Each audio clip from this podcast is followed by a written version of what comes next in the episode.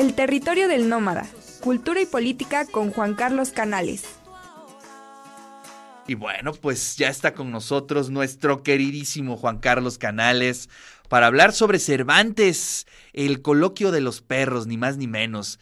¿Cómo estás, Juan Carlos?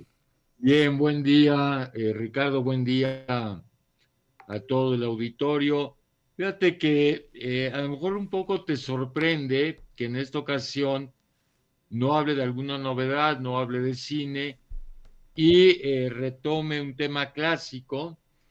Estoy releyendo las novelas ejemplares y por eso decidí hoy hacer un pequeño comentario sobre el coloquio de los perros, cuyo título original es Novela y Coloquio, que pasó entre Cipión y Berganza, perros del Hospital de la Resurrección, que está en la ciudad de Valladolid, fuera de la puerta del campo, a quien comúnmente llaman los perros de Maudes. Bueno, es el título original. Y claro, lo conocemos solamente como el coloquio de los perros. Eh, pero antes de hablar de la novela, eh, déjame un poco situar a, Cervantes. Cervantes nace en 1547, muere en 1616. Las novelas ejemplares se publican en 1613, es decir, son como la expresión de mayor madurez en la obra de Cervantes y eh, desde luego hay que quitarnos una serie de fantasías en torno a Cervantes. La primera es que creemos que fue un escritor espontáneo, tocado solamente por el genio. Sin embargo, Cervantes fue uno de los escritores españoles que más problematizaron el género, claro. que era un conocedor eh, realmente de la problemática renacentista, fundamentalmente en torno al problema de la verosimilitud. El tema de la verosimilitud fue un tema que se recuperó en el Renacimiento a partir de la lectura, de una relectura de Aristóteles y su poética. Entonces, Cervantes, por un lado, estaba metido y conocía eh, las grandes discusiones literarias de la época, y por otro, que es muy importante, Cervantes fue ante todo un interlocutor de su época. Y al referirme a ser un interlocutor de su época, Estoy pensando en lo que Américo Castro denominó como la edad conflictiva. ¿sí? Desde luego, Cervantes tiene que tocar alguna serie de temas que estaban vigentes en su época histórica de un modo indirecto, enmascarado, ¿sí? porque podía ser presa de la Inquisición. Además, hay que pensar que Cervantes estaba envuelto sobre todo en el gran debate del, erasmismo en España y eh, cuya una de las capitales principales del erasmismo era Alcalá de Henares. Entonces, eh, Cervantes no creó al Quijote de la Nada, no escribió las novelas ejemplares solo por ocurrencia, sino que hay detrás de él todo un oficio literario y una compleja mirada histórica a su época. ¿Y por qué se llaman novelas ejemplares? Bueno, en primera instancia, en efecto, las novelas ejemplares siempre tienen un mensaje moralizante, ¿sí? Sin embargo, a Cervantes lo que le preocupaba era estar ensayando un género radicalmente nuevo en España. Lo que hace Cervantes en las novelas ejemplares es ensayar un género radicalmente nuevo, y él lo dice en el prólogo, distinto a la copia de la novela italiana. ¿Sí? Entonces, son ejemplares en el sentido moral, pero sobre todo en el carácter experimental de las novelas. En cada una de estas novelas Cervantes desarrolló una problemática literaria. Por ejemplo, estoy pensando en el celoso extremeño. El uso de la temporalidad, de las infracciones temporales en el celoso extremeño son magistrales. En el caso del coloquio de los perros, lo que consigue Cervantes es verdaderamente crear una metanovela. ¿Sí? ¿Por qué?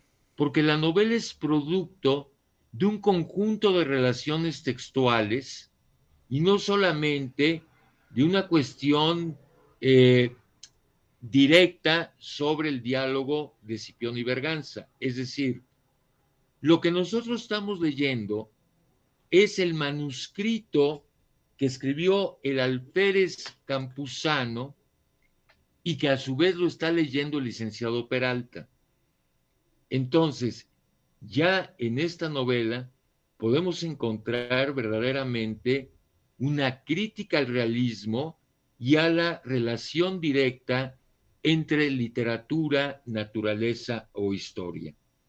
Con mucho, si te das cuenta, este experimento Cervantes antecede a lo que haría Borges en el siglo XX, que es la referencia de un texto a otro texto a otro texto para crear una especie de caja china textual. Claro. Eso es lo importante y hay que subrayarlo. Y a nuestros radioescuchas y televidentes, cuando lean a Cervantes, que vayan rastreando toda la problemática literaria que va desarrollando desde el Quijote de 1605 hasta las novelas ejemplares que eh, publica tres años antes de morir. Bueno, claro. El, el coloquio de los perros es un replanteamiento de la novela picaresca. ¿Sí? Es decir, aunque nunca escribió propiamente dicha novela picaresca, Cervantes está dialogando con la novela picaresca y con un referente que él admiraba muchísimo, que era el Guzmán de Alfarache, de Mateo Alemán. Si había reconocimiento entre dos escritores en esa época, era de Cervantes a Alemán y de Alemán a Cervantes. ¿Sí? Entonces, es un replanteamiento sobre la novela picaresca, que desde luego eh, gran parte de las novelas ejemplares están llenas de pícaros. Claro. ¿sí? Eh, lo que te habla, pues, además del ambiente social de la España del siglo XVII. Pero a su vez, el alférez campusano aparece en una novela anterior y se va a ligar, el personaje va a continuar en dos novelas, que es el casamiento engañoso. Entonces, lo que cuenta Berganza es su historia con distintos amos, ¿sí? Como cuenta la novela picaresca. Hasta que se llega, pues, al final de la novela para eh, contar de cómo se convirtieron en, perros, ¿sí? Producto de un hechizo de la brujería, ¿sí? Eh, si bien no sabemos exactamente si Cipión es hijo de una bruja, de una de las brujas eh, de la Montiela, sin duda alguna Berganza sí es hijo de la de la Montiela y la historia se la cuenta la bruja Cañizares. ¿sí? Entonces, eh, digamos, a través de esta novela, que es desde luego muy divertida, bueno, está llevando a un extremo el tema de la verosimilitud, el tema, incluso hay importantes reflexiones sobre la razón de Estado, uno de los temas más fascinantes en el Quijote es el tema político. ¿sí? Mm. Eh, es un tema, están, digamos, uno, uno de los temas que está debatiendo es precisamente el maquiavelismo. En el Quijote se está discutiendo el maquiavelismo, por ejemplo, ¿no? Con todo el tema de la ínsula, de Sancho el ejercicio del poder que realiza Sancho, y también aquí está tocado el tema de la razón de Estado. Entonces, eh, es una novela aparentemente muy sencilla, eh, podríamos decir fantástica en términos negativos, muy jalada, pero bueno, hay también toda una, una reflexión sobre el tema del habla, de lo humano, de la condición humana y el habla. Claro. Entonces, es una, una gran novela y hay que leerla con ese espíritu. Además, otra cosa que toca Cervantes es un ejercicio crítico típicamente moderno, tanto de la novela como dentro de la sociedad. Claro, él no podía asumir una serie de temas eh, porque sería perseguido por la Inquisición, y entonces siempre, bueno, el propio Quijote, la locura del Quijote, es realmente una influencia directa de Erasmo, ¿sí? Claro. Y a través del Quijote o de estos personajes van dando una serie de verdades sobre el tema de la libertad. El tema de la libertad es otro tema fundamental en Cervantes. Pensemos en Marcela, ¿no? En la novela de los pastores, dentro del Quijote, el problema del libre albedrío. esa escena de Marcela es increíble, ¿no? Es, no, no sé cómo se habrá leído en su época, pero lo lees en este momento y dices, órale, este, qué personaje, ¿no? Por supuesto, ella está eligiendo, una mujer que elige su destino, ¿sí? Eh, y era un tema que se estaba discutiendo porque piensa que después de Trento, es del concilio de Trento, el tema del libre albedrío se vuelve una pieza clave en el catolicismo. Claro. ¿Sí? Eh, frente al problema del determinismo, del protestantismo, eh, Trento discuten y los jesuitas discuten el tema del libre albedrío. Entonces está en, en Marcela, está esta dimensión de la subjetividad humana admirable. Si uno, uno pensaría que Shakespeare inventó la subjetividad moderna, pero no, también Cervantes. Por ejemplo, la indagación sobre la perversión humana. Sí, sí, sí, maravilloso. Eh, sobre tipos humanos, sobre comportamientos humanos. Entonces, hay que reivindicar a Cervantes en ese sentido de ser un gran escritor, de haber sido un hombre con un gran oficio y con una mirada histórica impresionante en torno al problema. Oye, y también, sí, sí, eso es importante lo que dice, una mirada histórica, pero también a mí lo que me sorprende de, del Quijote son sus capas lingüísticas. Bueno, Es decir, eh, sí, uno, yo, yo, lo acostumbro a leer en voz alta. Y entonces ahí es donde te das cuenta que, eh, por ejemplo, eh, el tono del Quijote es uno, el tono y el momento de Sancho es otro, pero de los personajes más los narradores, es decir, es un concierto de voces que corresponden a distintas épocas del español.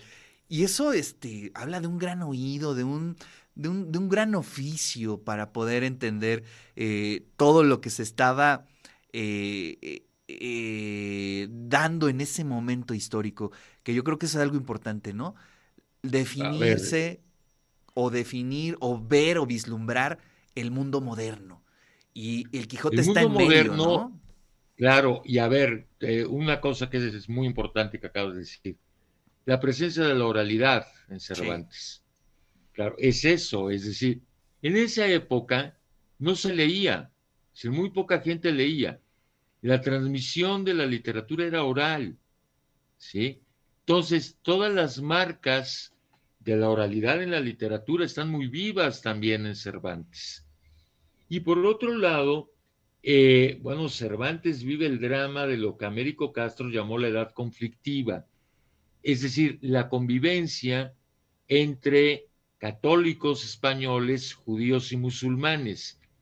Se cree Américo Castro eh, aventuró la hipótesis de la posible judeidad de Cervantes. Y desde ahí es una clave. ¿Por qué? Porque también Cervantes está cuestionando mucho de los tópicos del neoplatonismo. ¿Sí? Está poniendo en duda muchos, a través de estos pícaros, ¿no? Eh, de estas mujeres. A ver, en el casamiento engañoso, la mujer eh, con la que supuestamente se casa de Campuzano le transmite la sífilis. Piensa que estamos en el momento de mayor exaltación del honor eh, sexual en España a través de los católicos. Y bueno, la Celestina finalmente es una ironización de la moral católica. Melibea le entrega el cuerpito a Calixto en el segundo encuentro. ¿Cuál retraso del amor? ¿Cuál idealización amorosa como pensaba el amor cortés? Melibea le entregó el cuerpito al segundo encuentro con Calixto. No se esperaron al cuarto, al segundo. Sí, pues, Uno podría pensar que habría, más este.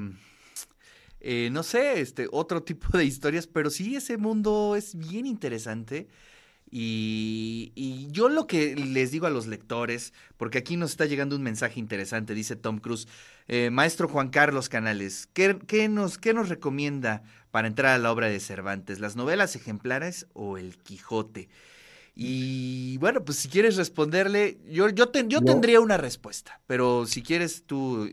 Yo cualquiera de las dos, desde luego yo recomendaría, yo doy grandes estudios cervantistas, eh, bueno, eh, ahorita que, le toca a, ¿cómo se llama? Frank. el nombre. A Frank.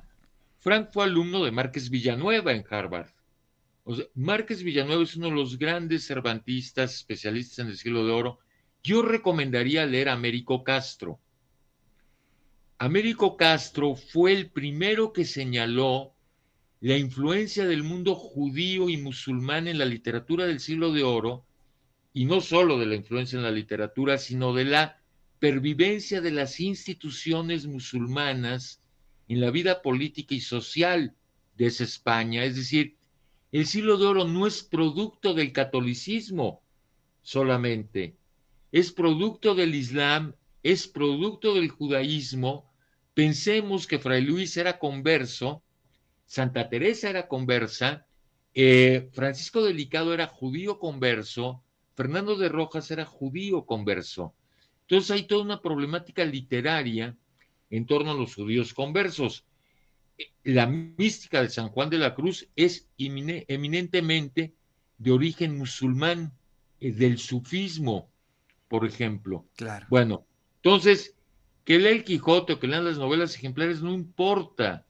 Eh, pero yo recomendaría leer por lo menos a don Américo Castro, el libro clásico de don Américo es España en su historia.